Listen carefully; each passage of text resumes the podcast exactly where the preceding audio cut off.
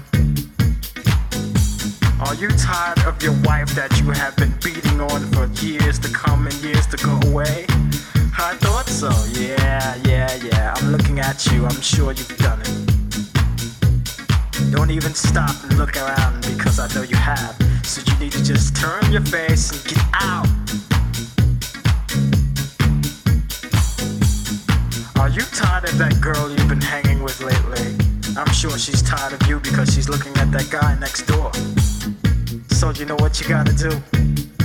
You gotta tell her move on and get out. Or how about that slave driving boss you got? He's always coming up in your face talking some garbage, and it feels like you got about a quarter at the end of the week. Doesn't it feel like your brain has been auctioned off, huh? Just tell him get on, get out. You know, there's nowhere to hide, there's nowhere to go, there's nowhere to stay. Nothing you could Jack Daniels do, you know? Just get out. I know you feel like taking your Porsche, your Peugeot, your Volvo 940, whatever the hell it is, and just like driving it off a cliff, don't you? Because you can't make the payments. So what do you feel like, huh? Get out. Dog done died, your cat done went with him, and your goldfish done swallowed the wrong child. So how you feel now? You wanna get out? Trust me. Or a girl you've been with since like before high school and all that, y'all chilly willy and all that good shit. And next thing you know, she turns and done flips on you and goes out with your best friend. How you feel now? You wanna get out? Or something like to the effect of uh, you're running home, you're working all day long, and you catch your house on fire. That sounds good. Yeah. Now what you wanna do then? You wanna get out? Or at least get your stuff out. Or more like you come outside your car's not there because someone done stole it. Loud, loud, loud. What you gonna do now?